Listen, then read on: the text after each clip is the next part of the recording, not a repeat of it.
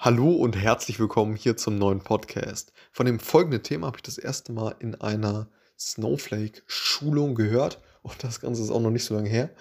Und zwar gibt es verschiedene Temperaturen in Cloud-Speichern. Das heißt, man kann letztendlich festsetzen, in welcher Temperatur ein bestimmter Datensatz gespeichert werden soll.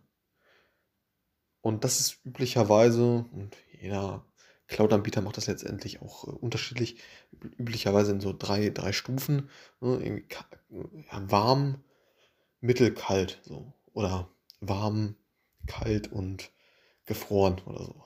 Und hm, im Grunde genommen sagt man ja damit aus, dass man beispielsweise an einen gewissen Datensatz, den man häufig verwenden möchte, da kann man letztendlich definieren, okay, der soll in dem Warmspeicher gespeichert werden. So.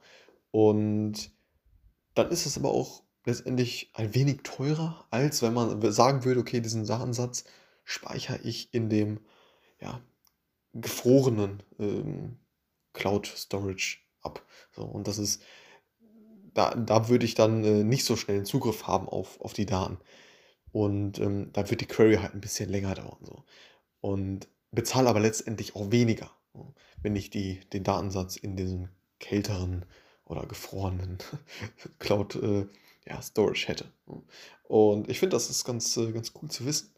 Und ja, im Grunde genommen, also im Kern beschreibt es halt die ja, Zugriffsgeschwindigkeit von Daten in der Cloud. Also die Cloud Data Storage Temperature beschreibt letztendlich die Zugriffsgeschwindigkeit von Daten in der Cloud. Und ja, gibt es eben verschiedene, ja, verschiedene Temperaturen letztendlich.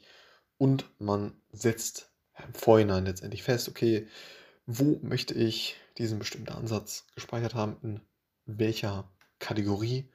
Und ja, beispielsweise also Themen wie so, wie so Backups, ne, die man jetzt wahrscheinlich nicht so häufig verwendet, die könnte man dann ähm, ja, letztendlich in diesem gefrorenen oder kälteren äh, Cloud Storage äh, ja, eingliedern oder ja, da eben aufbewahren.